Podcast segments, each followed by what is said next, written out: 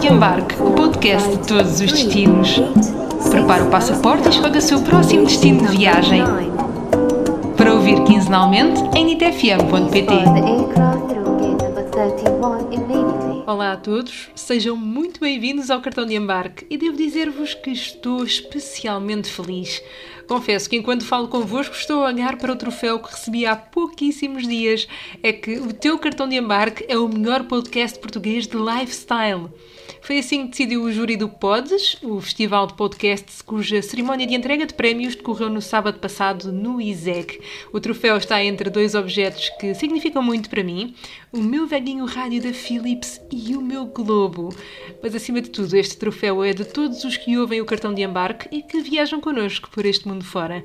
Resta-me agradecer ao Pods, mas também a todos os convidados que já passaram por aqui. São mais de 100 e eu sei que muitos estão aí desse lado. É em clima de festa que partimos para o próximo destino e por isso dizemos Hakuna Matata. Hoje partimos à descoberta do Quênia, terra de savanas, lagos, tribos indígenas, sem esquecer as praias de água bem quentinha. Contamos com a ajuda da Esther Kaleche, mais conhecida como Nairobi Woman. Ela adora contar histórias sobre a capital caniana, onde se encontra o único parque de vida selvagem numa grande cidade do mundo. Mas antes vamos conhecer a nossa convidada portuguesa. Há seis anos rumou ao Quênia para fazer voluntariado e hoje é este país que chama casa. Neste cartão de embarque fala-nos sobre a experiência de ter vivido em Kibera, mas também sobre as paisagens, pessoas e tradições que a fizeram ficar neste cantinho de África Oriental. Conosco, a Tessie Gomes.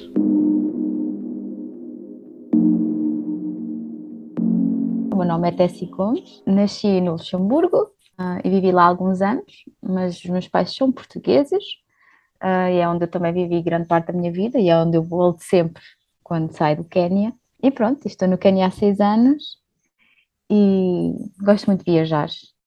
Acabaste por, como disseste há pouco, estar há, há seis anos no Quênia, não é? Como é que isto foi acontecer? Podes nos contar um bocadinho sobre isso? Então, para já, uh, sempre quis vir à África, ou seja, conhecer a África, porque eu sempre quis um irmão ou uma irmã, desde pequenina, pedi aos meus pais, mas não era possível, não é? Geneticamente não é possível e depois eles separaram-se, ainda mais difícil, mesmo que houvesse um processo de adoção, pronto, era para esquecer. E a uma certa altura da minha vida, então decidi mesmo fazer voluntariado hum, e vim para o Quênia e vim para cá como voluntária, vim durante muitos meses como voluntária. Um, e depois também conheci o meu namorado uh, e em 2018 já não estava como voluntária nem a trabalhar para ninguém, abri a minha própria marca de roupa pronto, depois veio o Covid e essas coisas todas, tipo, parou o mundo, não é? Também parei eu, e agora vou recomeçar outra vez, porque entretanto tive uma filha, e então requer muito do meu tempo. E pronto, também comecei agora a minha própria associação sobre hum, a saúde feminina, em que falo sobre menstruação, saúde reprodutiva e sexual e saúde materna. Então, há muita coisa a acontecer ao mesmo tempo, muitos projetos, mas é de lá chegar com o pouco tempo que tenho para mim. E acho super interessante, não é? Tantos projetos, acho que é sempre muito bom sinal. E voltando um bocadinho atrás, não é? Ao início da, da tua estadia uh, no, no Quénia, como é que foi o voluntariado? O que é que estavas a fazer? Em que zona é que estiveste? Então, eu vim para o Quénia sem ideia nenhuma, ou seja, tinha visto uma outra portuguesa, que é a Marta, que tem cá um projeto, e então tinha visto na televisão e eu, olha, é mesmo para ali que eu vou. E então, pronto, vim um bocado assim para Kibera, aliás, eu tive três dias perdida em Nairobi, porque ela não sabia que estava cá e eu não conseguia entrar em contato com ela. Pronto, houve ali desentendimento, uma falta de comunicação, ninguém percebeu que eu estava aí e ela e que eu estava aqui. Então, basicamente, passava os meus dias com os miúdos quando é férias, passamos o dia todo com eles. Um, e quando eles estão na escola, ficamos com eles depois da escola, ou seja, a estudar, a fazer os trabalhos de casa. Acaba por ser um ATL, e assim eles também têm acesso a outras coisas, outras atividades, a comida, pronto, que não teriam acesso de outra forma. Estava-te a ouvir e estava a pensar também, não é? em perguntar-te qual é que foi a realidade que tu encontraste no Quénia, porque se calhar é um país que para a maioria das pessoas pode dizer alguma coisa, podemos fazer algumas associações, mas tu chegaste lá há seis anos atrás para fazer voluntariado. O que é que encontraste? Um, primeiro de tudo, lá está, como eu fiquei assim em Nairobi num hotel, porque eu cheguei mais ou menos à uma da manhã, e ao passar pela cidade, como era de noite, via-se muito lixo na rua e hum, sem abrigos no lixo. Eu só dizia ao, Uber, aqui utiliza-se muito Uber, um, não, mas leva-me para o centro da cidade. E ele, mas estás no centro? Não, eu, mas leva-me para o centro, para um hotel, para o centro da cidade. E ele, mas estás no centro da cidade? E eu, ok. Um, depois no outro dia até mudei de, de, hotel para não estar para ruas melhores, vamos assim dizer. E depois a verdade é que eu não queria assim expectativa nenhuma, até porque eu vim sem noção nenhuma. Eu só dizia: conhecem este projeto? E eles, não, e é onde? Eu, olha, nem sei, andei em, vários, em várias favelas e tudo perdida com um motorista que foi muito querido, andou comigo os dias todos. E ele, é que mesmo que seja em Quibera ou que seja noutra favela, é muito grande. E eu, ok, então tenho mesmo que entrar em contacto com a responsável, porque senão não, nunca vou chegar lá. E depois, quando cheguei a Quibera, honestamente, senti-me em casa. Hum, é uma favela com, diria, 2 milhões. 2 milhões já passa dos 2 milhões, porque aqui calcular a população é um bocadinho difícil, porque só se obtém bilhete de identidade depois dos 18 anos, para quem o faça. Hum, mas considera-se já passa dos 2 milhões. E sim, há uma parte realmente pobre, é uma parte mais desenvolvida, com casas melhores e estradas e tudo, e era onde nós ficávamos, e senti-me sempre em casa, até porque me fazia muito lembrar, uh, quando voltava à casa da minha avó, os cheiros, ainda beber o leite nas canecas de plástico, um, e acabaram todos por ser a família porque eles nos conheciam, não é? Sou branca e destacámos-nos, um, e pronto, mesmo a comida, acabei por sentir em casa, aliás quando tive a minha filha, até me tentei, tentei voltar a viver uh, numa parte de Quivera, mas as casas tinham preços altíssimos para o, para o que nos ofereciam, então até encontrei num sítio melhor. Como é que é o teu dia a dia, não é? Estamos a falar de alguém que nasceste no Luxemburgo, como disseste, viveste também grande parte da tua vida em Portugal. Como é que é alguém que tem essa experiência agora durante seis anos a viver no Quénia? Então, o estilo de vida é muito diferente. Ou seja, aqui aprendemos a viver com o básico. Poderia ter meses sem luz ou sem água e acaba por ser normal, não é? Quem fica mais preocupado são os nossos pais porque não têm contacto connosco. Um, apesar que uma coisa muito boa é que na favela, como existem, são tantas pessoas, ou seja, consegue-se apanhar um pouco mais 4G em todo lado, um, se comprarmos uh, internet para o telefone. O pior é mesmo a água ou, ou a luz, se, se não houver. Mas de resto, para mim, não, não, não me afeta. Eu gosto, aprendi, sempre tive a vida muito simples e aqui ainda é mais simples. E então o meu dia a dia, basicamente neste momento, uh, eu mudei-me, mudei-me, estou a viver agora na costa, na praia. E é aqui que tenho a minha associação e todos os meus projetos com os locais um, porque a minha marca acabou por ser uma empresa social, então tenho as pessoas a fazerem mesmo as roupas para mim e outras, outro tipo de, de coisas que depois vendo para, para reverter para a associação e pronto. Um, mas eu gosto muito deste estilo de vida. A minha mãe é, acho que ainda não percebe muito, não é? Porque nós temos tudo em Portugal. e então tem sempre a esperança que eu não volte mais para cá, principalmente agora com, com a minha filha, que ainda é pequenina, vai fazer dois anos. Mas eu gosto mesmo daqui estar. Tu mencionaste que estás agora a viver na costa. Como é que é esta parte da, da costa, o leste, não é? Uh, no leste do continente africano? Bem, já é muito diferente. Eu decidi mudar-me para uma aldeiazinha, o que é muito diferente de Nairobi. Ou seja, Nairobi é muito grande, é muito cansativa, lá está, como eu disse. É muito pelo dinheiro, pela economia, vivo muito disso. E então aqui é tudo muito mais calmo. É diferente porque a comunidade aqui, grande parte é muçulmana, Uh, não é tão. Também há os cristãos, como há em Nairobi, mas encontra-se mais muçulmanos, muito mais pacata. E então, bom de viver aqui é, é mesmo isso: é que eles são muito pacatos. Um, claro que tem que haver também sempre uma aceitação da minha parte, não é? Principalmente até porque também são muçulmanos. E faz muito melhor tempo agora, porque aqui é, é inverno. Para os que estão a ouvir, não venham para o Quênia achar que é verão, em agosto e julho faz muito frio. Então, este ano está mesmo muito frio. Os próprios Kenyans estão a sofrer com o frio. Eles dizem que nunca tiveram tanto frio na vida deles e que, como é óbvio, depois as casas não estão preparadas. Portanto, mesmo que venha para a praia está quase sempre a chover. Ou seja, está quente, sim, mas chuva. Não sei, respondi à tua questão. Respondeste e eu estava aqui a pensar, tu durante este tempo já tiveste a oportunidade para explorar outras partes do país, ou seja, a Além falámos aqui de Nairobi, obviamente, agora também desta parte da costa. Há mais algum local que tu gostes eh, especialmente? Um, eu a costa já a fiz toda, de uma ponta à outra, seja da parte mais um, da que fica mais perto da Somália até à, à Tanzânia. Aliás, neste momento estou mais ou menos a 30 minutos da Tanzânia, estou muito perto da Tanzânia. E já fui também a outra uh, cidade, que é Kisumu, uh, que é perto de, de Uganda. Há um lago que, que faz fronteira. E que gostei muito, fiquei muito surpreendida, porque a cidade é limpíssima. Não há um único plástico no chão.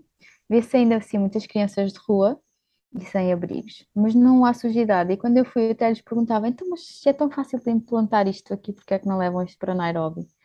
Isto porque quem governa Nairobi é uma pessoa diferente e, e pronto, mas aquilo só me veio mostrar que não é impossível.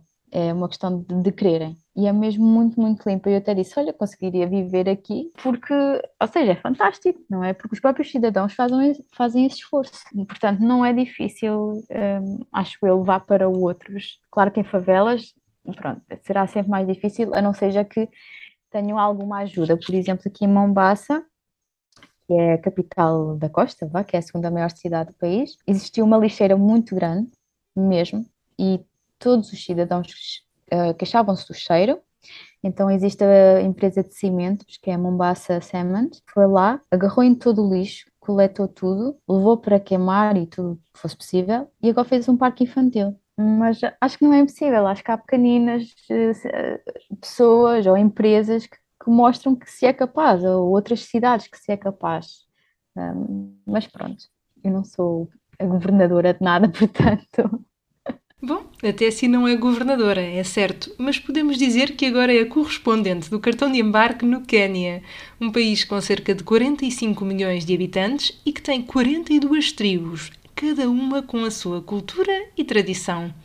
A Esther diz que é impossível descrever Nairobi por completo e dá-nos dicas para o resto do país. É que fora da cidade há muita história para descobrir. O roteiro inclui cidades, praias, montanhas e até sítios onde podemos, imaginem, nadar na lama. My name is Esther Kaleche from Nairobi. I love traveling. and telling stories about Nairobi. I am the founder of a safari group that we call ourselves the Safari Gang. Safari in Swahili means a journey. So it's a group of people that are always on a journey. That's super interesting. I had no idea that this was the the real meaning behind safari. And you said that you like to tell stories about Nairobi. What can you tell us about this big city? How can you describe it to us? Rita, you can never exhaustively describe Nairobi, but um, let me give you a sneak peek. This city is full of life, a place that is home to 4.3 million people. You will meet people from all walks of life in Nairobi. We know Nairobi as a recreation center first because of its beautiful hangout spots, with the Nairobi National Park topping the list. By the way, did you know the, Nai- the Nairobi National Park is located at the center of the city? Nairobi people are welcoming, but it is also important to know that people in this city love minding their business. Yeah? And you know, while talking about Nairobi, we can't exhaust the, t- the details about Nairobi and fail to mention our governor. Rita, you should see our governor. His name is Johnson Sakaja. A very handsome man. And according to the blog, he is giving Kenyan ladies sleepless nights. Generally, Nairobi should be in every traveler's bucket list, if not for anything, but at least to see our governor. whoa, whoa, whoa. I wasn't expecting this. No, I'm super, super curious. So you can bet that after right away after our conversation, I will just Google but Esther, you know, we, you gave us a, a really nice image, a picture from Nairobi. What about the rest of the country? How is Kenya, and are there any other places that you like and that you would advise us to visit? Uh, we have beautiful places to visit in Kenya, and uh, we may not mention all of them in this podcast, but uh, we can mention a few. To begin with, the coastal region is known for its sandy beaches. There are yummy Swahili dishes, and we also have several historic sites that uh, may interest uh, history students and com. Yeah.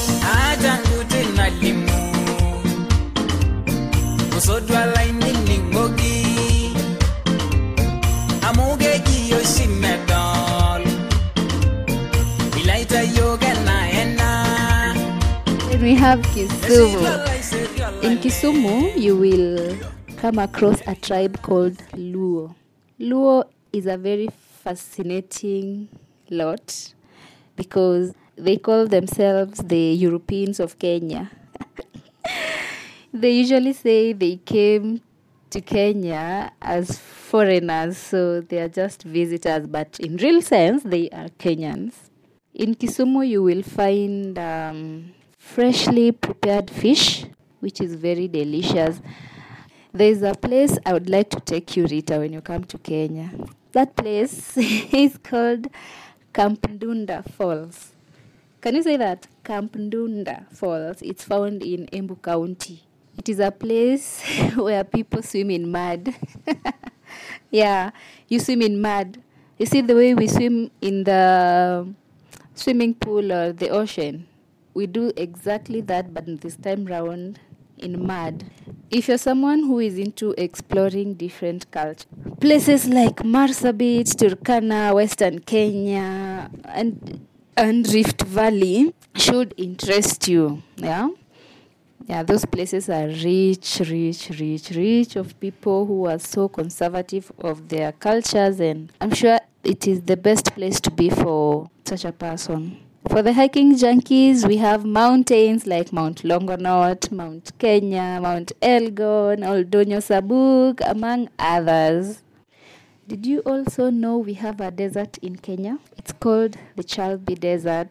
In photos, you can't differentiate the Chalbi Desert from Dubai. yeah, that's it. I am just amazed with so many different landscapes and things, parks, deserts, mountains to explore. And you can bet that I will look for you whenever I'm going to Kenya because, girl, I love your vibe. Thank you so much for being here with us. And, and I would like to ask you um, what can you tell us about the people of Kenya? Are there some main traditions? What can you tell us about it? Um, Kenyans are good people, mm, generally. We love visitors, we love making new friends. Our national language is Swahili, or if you like, Kiswahili. But you don't have to worry, Kenyans speak English too. I mean, we know English. In Kenya, we have over 42 tribes, mm, each with their own cultures and traditions. So, having one culture as Kenyans, mm, I don't think there's a way I can define Kenyan culture without going deeper into sampling each tribe with their cultures and traditions and stuff. Uma diversidade étnica e cultural que faz com que seja difícil falar de uma cultura caniana. À parte do que ficámos a saber sobre este povo hospitaleiro, construímos o nosso roteiro para descobrir o país. Começámos por Puani, que significa costa na língua Swahili, uma costa banhada pelo Oceano Índico e que tem Mombasa como capital. Depois as cidades de Kisumu e Marsabit e a região de Turkana, onde a sua tribo acredita na existência de um ser supremo chamado Akuj. Já Camp Nedunda Falls encontra-se em plena floresta e promete atividades para os mais destemidos: caminhadas, slide, percursos entre as copas das árvores e natação selvagem no meio da lama. Eu sei que estavam à espera desta. Os montes Kenya, Longonot e Elgon são nada mais nada menos do que vulcões extintos e fechamos a lista com o grande vale do Rift e o deserto de Chalbi. No fundo, o Quênia oferece paisagens para todos os gostos e idades. Afinal, até se conta-nos como o turismo é importante para este país. Então, existe bastantes turistas, até porque o Quênia vive muito turismo. Ou seja, Quênia é muito conhecido pelos safaris de uma vida. Uh, e o Rei Leão, não é? O, o filme, Timão e o Pumba. E um, também porque também é muito conhecido agora ainda mais, pelo Oceano Índico, ou seja, a água é sempre quentinha. A mim já me custa ir à água em Portugal. E, e depois também por eh, outra coisa que são os Maasai, não é? A tribo Maasai que saltam muito alto e por norma quem vem ao Quênia vai sempre visitá-los.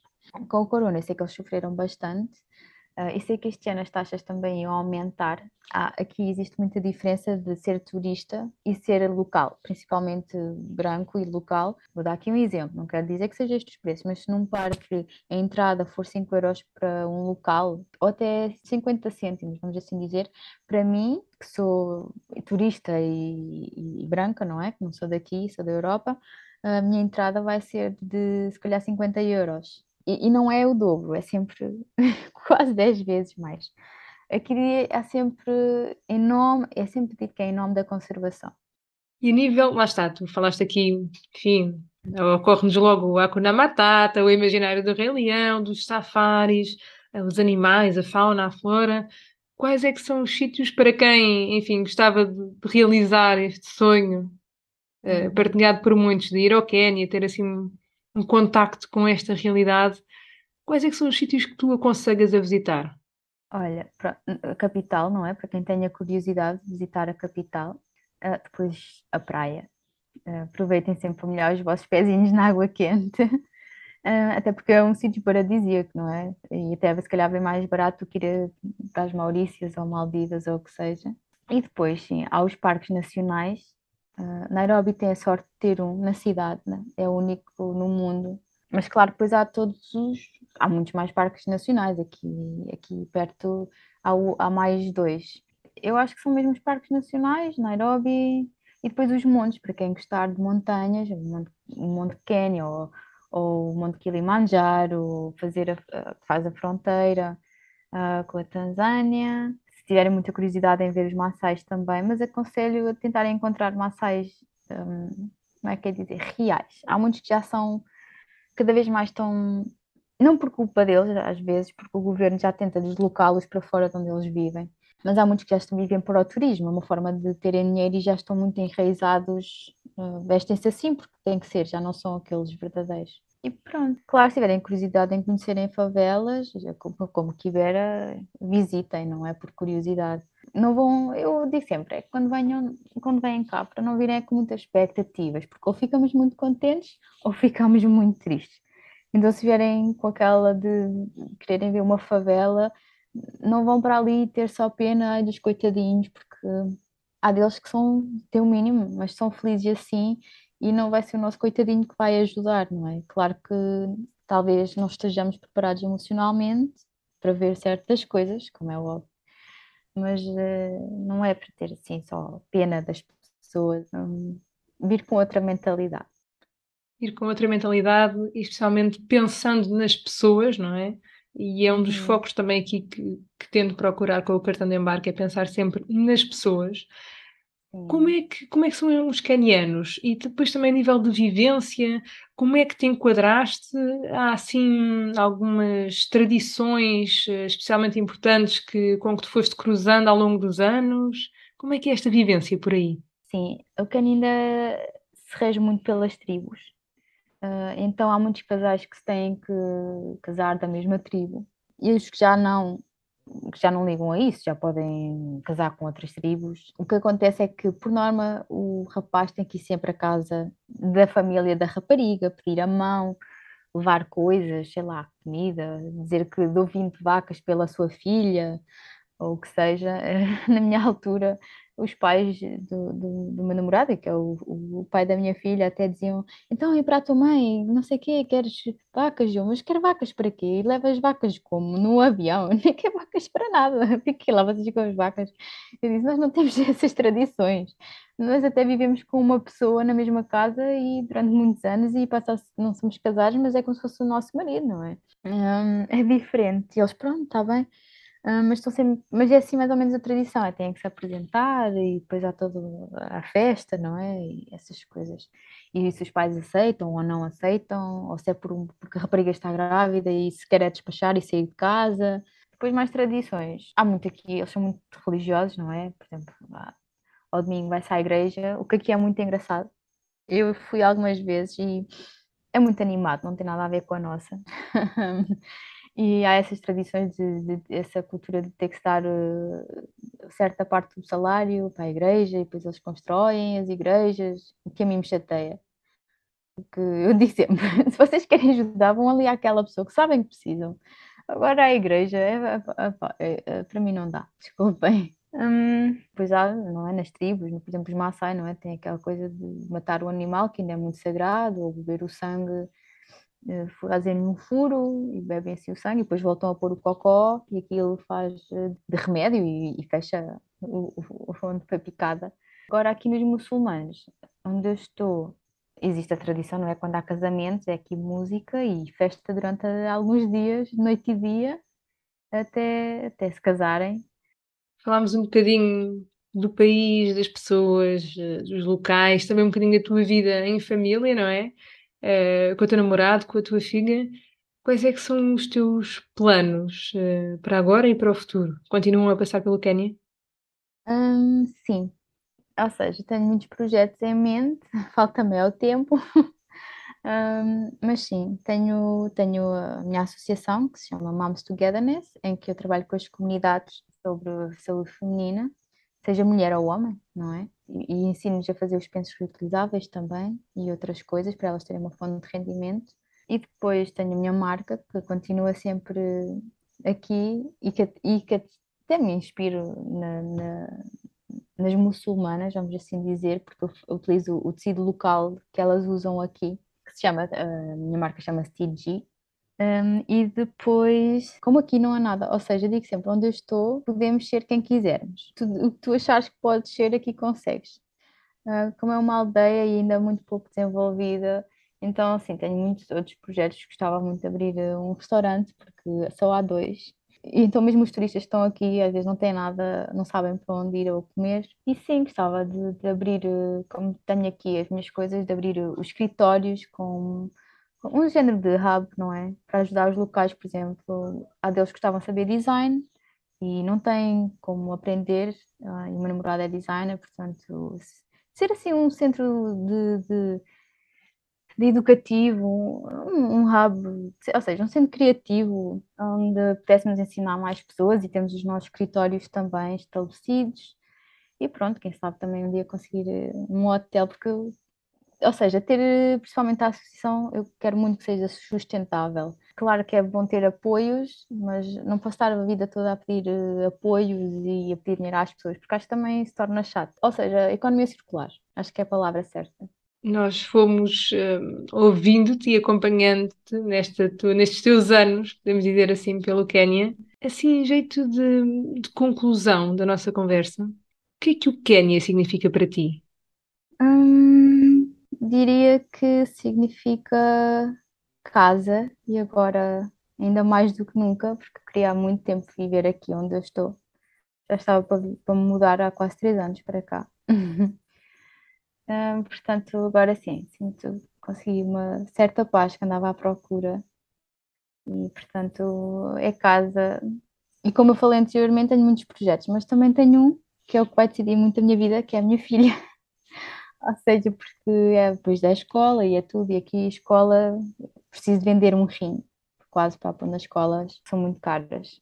Mesmo que seja pública, tem que ser paga. Um, mas sim, para mim é casa e é cansativo estar aqui durante muito tempo.